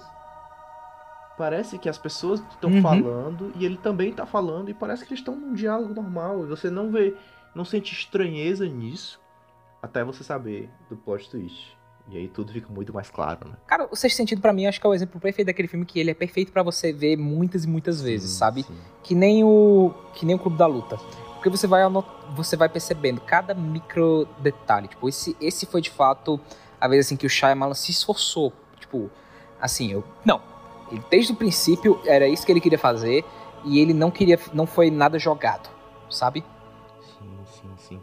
E, e, assim, o- infelizmente o filme hoje ele, ele ele sofre um pouco do que o Império Contra-Ataca sofre, né? Claro, em versões muito menores. É, a gente meio Mas que todo mundo meio que já é que sabe. a gente já né? nasce sabendo, mas todo mundo sabe do I See Dead People, porque See enfim, é uma das People. é uma das é talvez a, uma das falas mais uma das frases, uma das, tipo, das catchphrases mais populares, populares do cinema. Sim.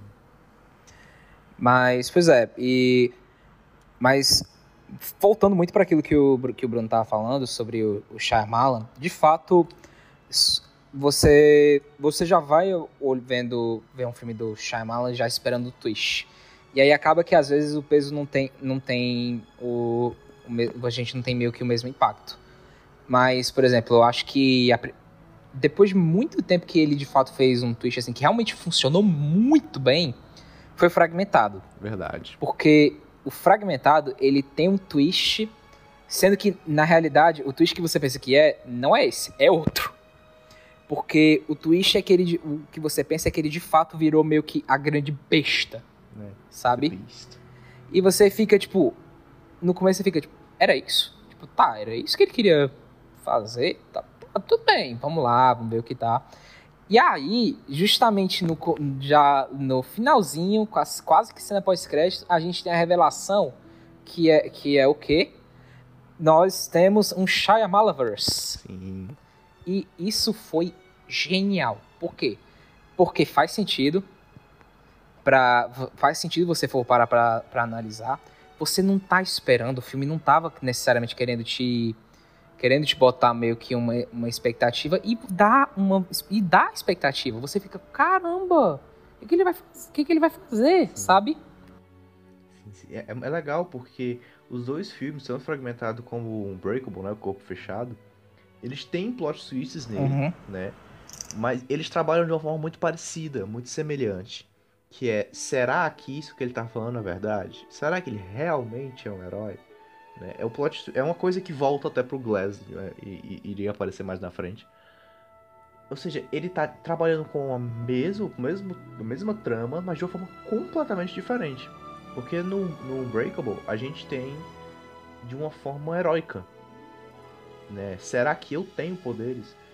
No Fragmentado, não. A gente tá trabalhando de uma forma vilanesca. Que a partir da visão da menina, será que o vilão realmente é capaz de fazer o que ele pretende, né? Será que ele realmente é essa besta que ele disse que é? Bizarro, cara. É assim, am- amedrontador. Pois é, fica aqui o meu, fica aqui o, o nosso nosso depoimento sobre M Night Shyamalan, Eu acho que merece coisa Eu- de um cast futuramente, só dele. com certeza. Ele tem muita coisa Eu pra gosto, falar. eu gosto do Shyamalan, eu não amo, eu acho que ele já fez filmes excelentes, como ele também já fez belas bombas. Mas digamos que ver um filme do Shyamalan é sempre algo especial. Ah, com certeza. Ele é um diretor muito autoral. Então, assim, mesmo às vezes, quando você vê que o filme não é 100% perfeito, ele tem vários defeitos, o toque Shyamalan é sempre muito especial de se ver. Então, por isso que eu recomendo aí todos os filmes do Shyamalan, menos o último Mestre do Ar, que praticamente não, não é dele, assim. É um filme que não é dele, entendeu? Ele meio que só mandou a galera ligar a câmera. Também não recomendo o Fim dos Tempos, porque Verdade. isso aí foi realmente um negócio que. Foi realmente um negócio que o, que o Shyamalan, tipo, sei lá, ele, ele sonhou e. Ele sonhou no negócio, sendo que ele não sonhou tudo, e ao mesmo tempo ele, fico, ele ficou tipo. Vamos, vamos. Como é, que eu, como é que eu posso fazer pra deixar as pessoas confusas? E ponto. É isso. Mas de resto, ve- vejam. Vejam, tipo. Vejam o. Vejam, vejam o sexto sentido, corpo fechado, sinais. Olha lá. Vejam, A- a vejam Vila. fragmentado. A Vila. A Vila é outro exemplo de um plot twist também bem famoso, mas que a gente não vai entrar, entrar aqui, porque, enfim, senão a gente não vai. Vai ficar um negócio muito, muito carregado. Verdade. E a gente já falou de. che- chega de Shyamala por hoje. Já falamos demais dele. Vamos deixar aí para o futuro. Partindo então, estamos chegando perto do fim da nossa lista. Se tem um diretor, se o Shyamalan é um diretor estranho, se é um diretor que parece ter uns probleminha na cabeça, o Almodóvar me foge palavras pra dizer o que se passa na cabeça desse homem. É Almodova ou Almodovar? Ou Almodovar? É Pedrinho. Al... Pedrinho. Pedrinho. Pedrinho é um cineasta problemático. Fico me perguntando eh, a que base de que chá este homem foi criado na Espanha. Cada filme que ele faz é assim, é uma aberração cinematográfica no bom sentido. São muito diferentes e muito aterrorizadores dentro da sua perspectiva. Né, ele- o Almodóvar Uhum. ele não faz grandes perseguições de carro, explosões. Ele é um diretor extremamente psicológico, que vai direto na sua psique, vai direto com as suas relações com os personagens e faz aquilo ser mais estranho possível. Você vê Atami, meu Deus. Atami é, é um negócio que ele confina a, a personagem principal junto com o Antônio Bandeiras, que é um, que é um, um sequestrador apaixonado. E no final ele faz que você se sinta atraído pela paixão dos dois. É, é a síndrome de Estocolmo dando certo. Isso é o, o Almodóvar. Mas a gente tá aqui para falar La piel que habito. A pele que habito. Seus seios já não parecem de borracha. Tá vendo? São como gotas d'água que deslizam pela superfície de um cristal.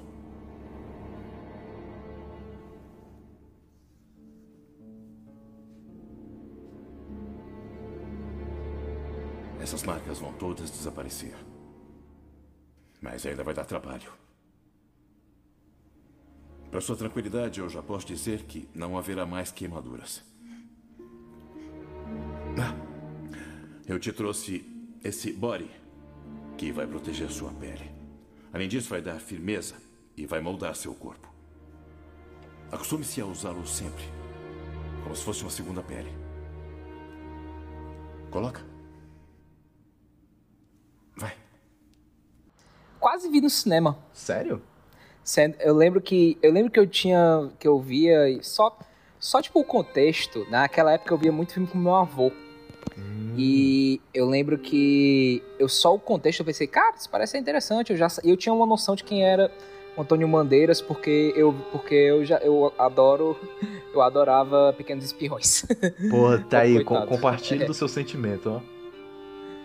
Só que aí eu lembro que na época eu tinha o quê? Uns 12, 13 anos e o filme era tipo maior de 16, aí ficou tipo, não. Ainda bem que Não. você não viu. Sério. Ainda bem que você não Exato. viu. Eu vi, tipo assim, alguns meses atrás e eu fiquei chocado. Porra. Se eu tivesse visto com 11 anos, não sei o que teria acontecido. É, mas assim, a, se você não conhece a Pele que Habito, o contexto dele é que o, o Antônio Bandeiras, um rostinho bonito. Ele é desenvolvido no filme como um personagem esquisito, mas um personagem bom. Que ele é um cirurgião que desenvolve, tenta desenvolver pele humana para poder salvar vítimas de queimadura. Ele tenta desenvolver uma, uma, uma habilidades ali para tentar tentar salvar pessoas, né? tipo o JF aqui no Ceará.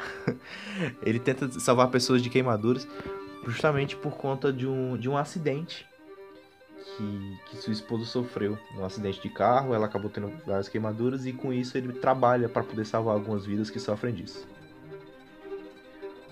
O problema é que a Vera, que é a esposa dele que está presente no filme, eles têm uma, uma relação um pouco estranha. Você fica extremamente desconfortável. Ele parece ser um bom personagem que tá ali com a causa nobre, mas ela tá extremamente desconfortável.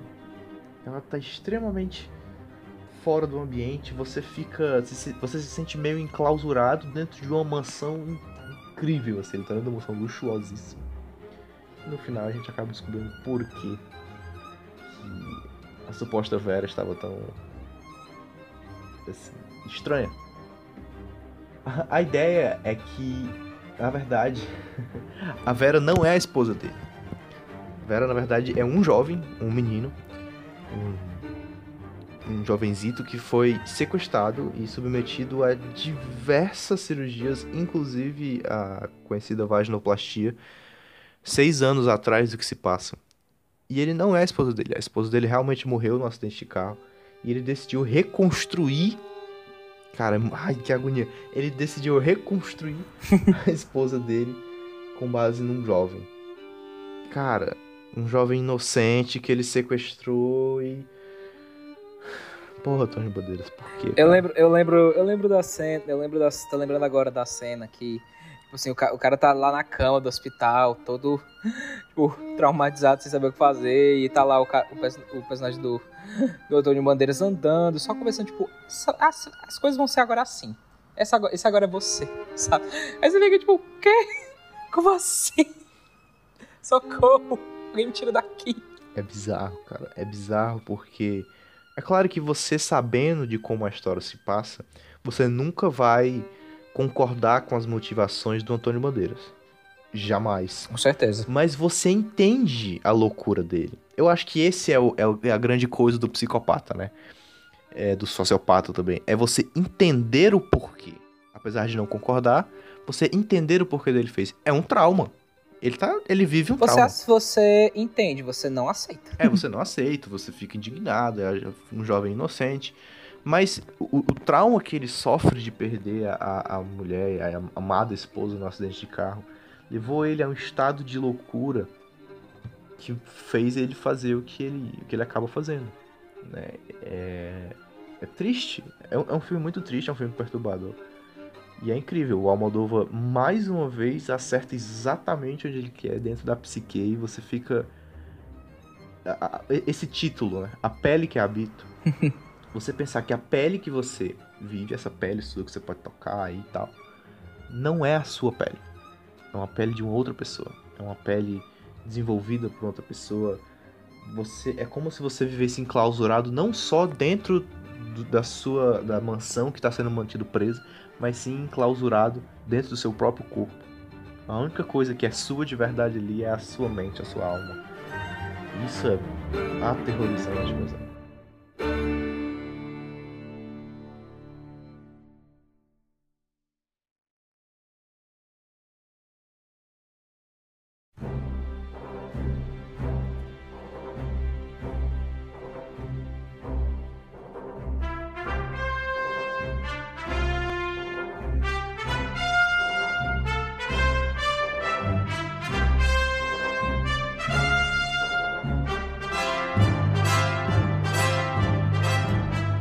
Vamos pro último então?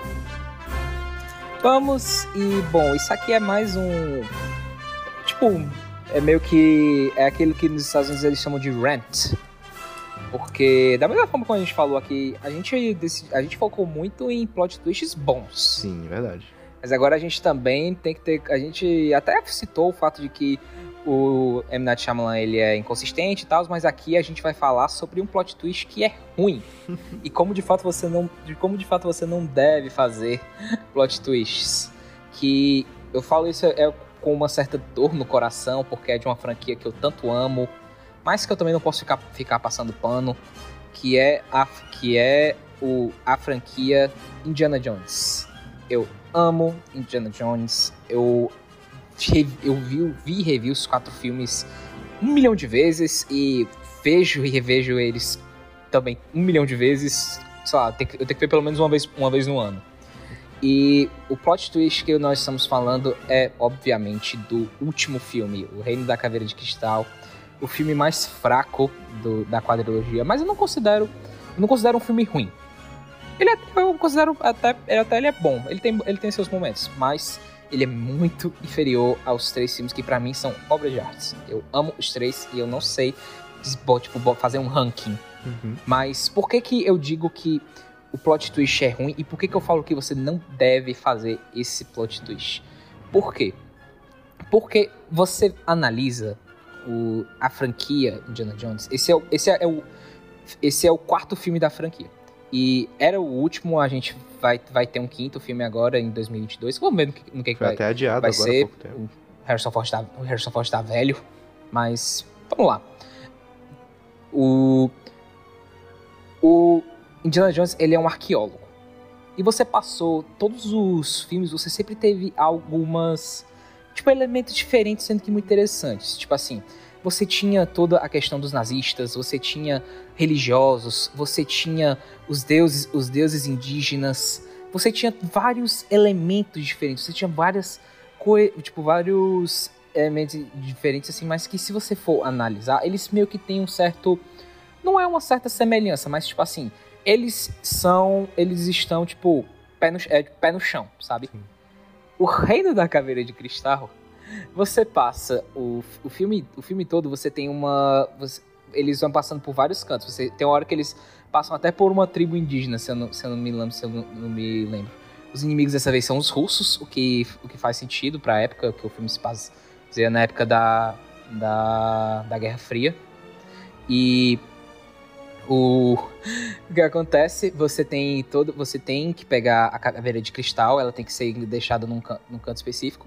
Só que o que acontece quando você deixa essa caveira de cristal é diferente do no na última cruzada, onde você tem todo a questão do cálice sagra, do cálice sagrado, que é o que o filme vai levando pra esse canto. Você junta todas as caveiras de cristais e você tem seres interdimin, interdimin, dimin- Eita. interdimensionais. Você tem seres interdimensionais. Em síntese, você tem aliens no filme do Indiana Jones. Triste, cara, muito triste. e você para pra pensar e você fica, por quê? Não tinha tanto, podia falar tanta coisa. Por que você vai botar aliens? E sabe o que é pior? É porque eu já vi, eu, eu sou tão fã de Indiana Jones que eu de fato já vi, eu já vi os making offs. E você vê que tem, tipo, o making off do, da, do Reino da Caveira de Cristal. E você tem, tipo, o George Lucas e o Steven Spielberg conversando. E eles botando assim, ah, bora fazer sobre, bora botar aliens, coisa e tal. E eles ficam, tipo, é, bora, isso é uma grande ideia. E você fica, tipo, não! O que, que vocês estão pensando? Não faz o menor sentido. Não, não combina com Indiana Jones. É bizarro, né, cara? Um universo tão vasto como o de Indiana Jones, assim, que tem toda uma questão arqueológica, tem a história inteira pra você explorar. E eles foram buscar um alien. E você, e você bota. E você bota. Ser, e você bota seres interdimensionais. É Tá. isso. Pois é. Essa é tipo meio que. Fica aqui o meu disclaimer, se assim dizer. O. A, me- a minha raiva aqui não é. De novo, gente, eu também não quero dizer. Eu não quero ficar atacando pau dizendo que é porque não era o que eu queria. É porque eu não achei que fazia sentido com a história. Da mesma forma como não com o, toda a questão do universo. Pra mim foi, pra mim foi uma decisão errada. Sabe? Mas, ah, assim, é, é é um problema porque ele é desconexo com o resto da franquia Indiana Jones, né? Os três primeiros filmes têm toda uma questão Uhum. histórica. É um arqueologista, cara. Por que que você vai... Assim, o Indiana Jones, o legal dele é que por mais que ele tenha uma coisa um pouco mágica, o fato da arqueolo... arqueologia tá presente na história, faz com que ele pudesse acontecer no mundo normal. Entendeu? É um negócio assim, é uma fantasia, é fantástico, é um mundo um pouco imaginativo, mas você. Aquela magia pode estar presente dentro de objetos arqueológicos, entendeu? É uma coisa. É é uma brincadeira que se faz de uma maneira mais fácil. Mas você botar os aliens ali no meio, sabe? Desconecta você de uma forma. E é desnecessário, sabe? É, é meio triste, pra falar a verdade. Pois é. Mas, tirando isso, até que vale ver o filme. Ele não é um. Eu, é, Jones e o Reino da Caveira de Cristal, ele é muito. Ele é realmente o divisor de águas. Tem gente que odeia, tem gente que adora. Eu acho um filme ok. Mas, infelizmente, muito inferior aos, aos outros três. E antes, da- antes da gente dar uma encerrada, eu só queria fazer um, dar um leve pitaco aqui pra vocês. É, pros fãs de. Pros fãs de Black Mirror, para você. Black Mirror tem muito, tem muito esse, essa questão do final chocante. Que eles gostam de terminar com um negócio, com um negócio bem. Uau! Não era isso que eu estava esperando, ou tipo, uau, como assim? Sabe? Vocês têm uma série pra agradecer. Que essa série é Além da Imaginação.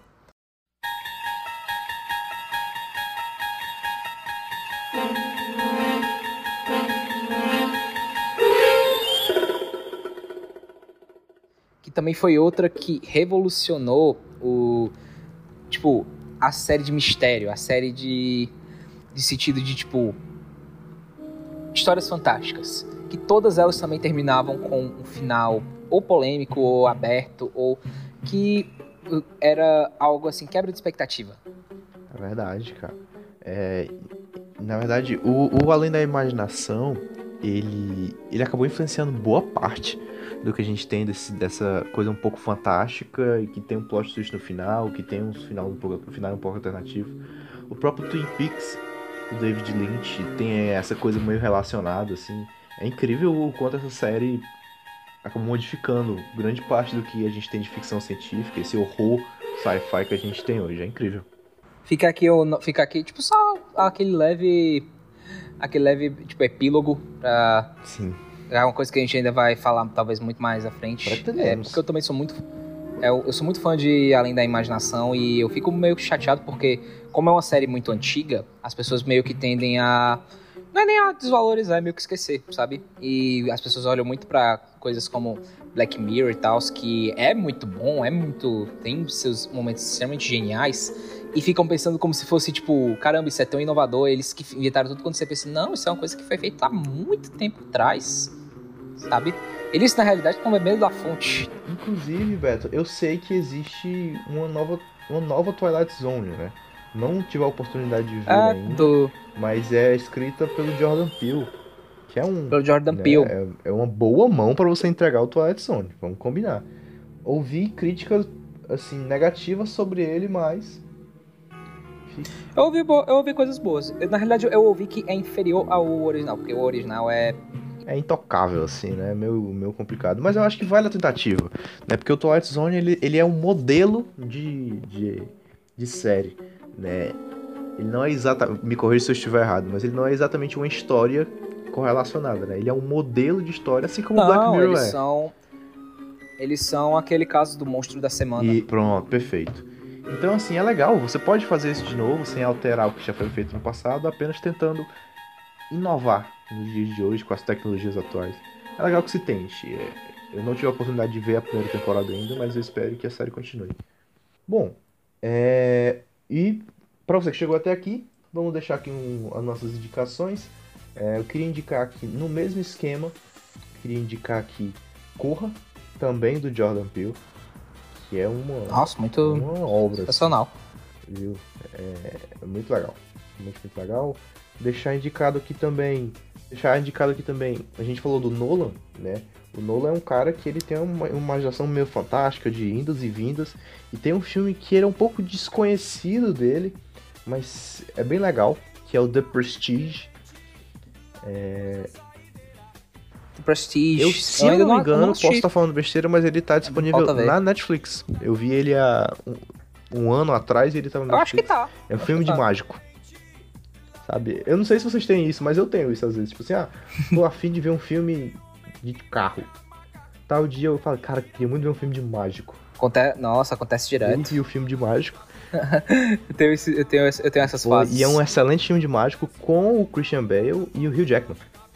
Então você tem aí Batman e Wolverine se atracando no filme de mágico. E é muito legal. É um filme realmente. É um pouco maçante, mas é um filme muito legal sobre troca de truques. Tem até o David Bowie nele. Que interpreta o Tesla. Tem. É muito legal. Cara, você pensar que o David Bowie interpretou o Tesla, tipo, Nicolas Tesla. Que coisa doida isso, né? Mas fica aí a indicação desses dois. Tem algum pra indicar, Beto? Tenho sim, é, eu tenho pra indicar aqui um filme e uma série. É, eu vou indicar aqui o. Falar que é uma coisa, um filme assim mais desconhecido. Ele é conhecido pra galera que é fã de slasher, sabe?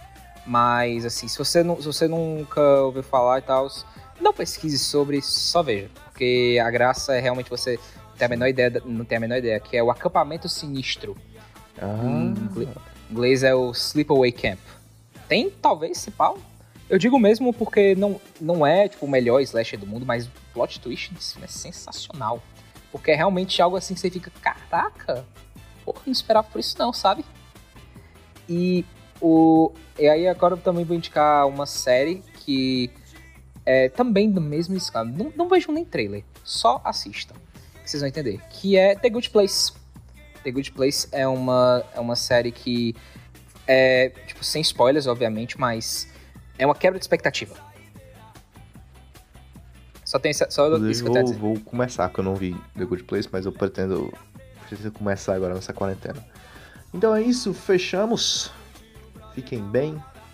Fechamos. Gente, aqui também fica o aviso. Sigam a gente nas redes sociais, sigam, sigam a gente no, no Instagram, Cinderela Baiana. Sigam a gente também no Twitter, a gente criou um uma página lá, a gente tá, tá começando a movimentar as coisas e tal. Também o nome é Cinderela Baiana. Sigam também a gente no, no Instagram e no, me, sigam no, me sigam no Twitter também. Me sigam nas, nas nossas redes sociais, a gente tá produzindo muito conteúdo legal, porque a gente também não fica, não, não é, fica só no podcast, a gente também gosta de fazer, de postar notícias e às vezes a gente gosta de postar algumas brincadeiras. Aí vão sair coisas, vão sair coisas legais por aí. Só tem Com certeza. Vou dar spoiler. Fica aí o Muitos projetos twist. sendo, sendo feitos aqui. É, as nossas redes sociais estão todas aí. No Instagram, Cinderela Baiana com dois N's. É, N no, no Baiana. E o Twitter, Cinderela Baiana. Porque era o que tinha disponível, era o que a gente tinha pra fazer. No Instagram, Mas aparece Cinderela Baiana, Sim, aparece no por Instagram, Beto Underline Baquite, Bruno Pax, com S no final. A gente tá sempre produzindo conteúdo lá, sempre postando coisa, falando as asneiras lá. Também tem um, um podcast que eu fico falando Uhum. asneiras sobre futebol, que é o Crisis Sportcast, se vocês quiserem dar uma olhada lá. Tá Muito bom, disponível. gente. Agradeço. Não, não, tô falando, não tô falando isso só porque o Bruno é meu sócio. Essa semana a gente mandou 10 segundos de aí dentro pro Caio Ribeiro, foi muito engraçado. Esperando o processo. Vamos ver no que vai dar. Gente, muito obrigado a todo mundo que ouviu. Fiquem bem, fiquem em casa, tomem água, não escutem o presidente, rezem pelo novo ministro da saúde. E, e até semana que vem. De fato, gente, não escutem o, não escutem o presidente. Se, se- você apoia ele, o que, que você tá fazendo aqui? Sagaz. Ah, é, brinca- brincadeira, gente. Brinca- brincadeira, gente. É, a, gente, a gente aceita todo mundo, mas de fato não escuta o presidente. Um abraço, fique com Deus, falou. Falou.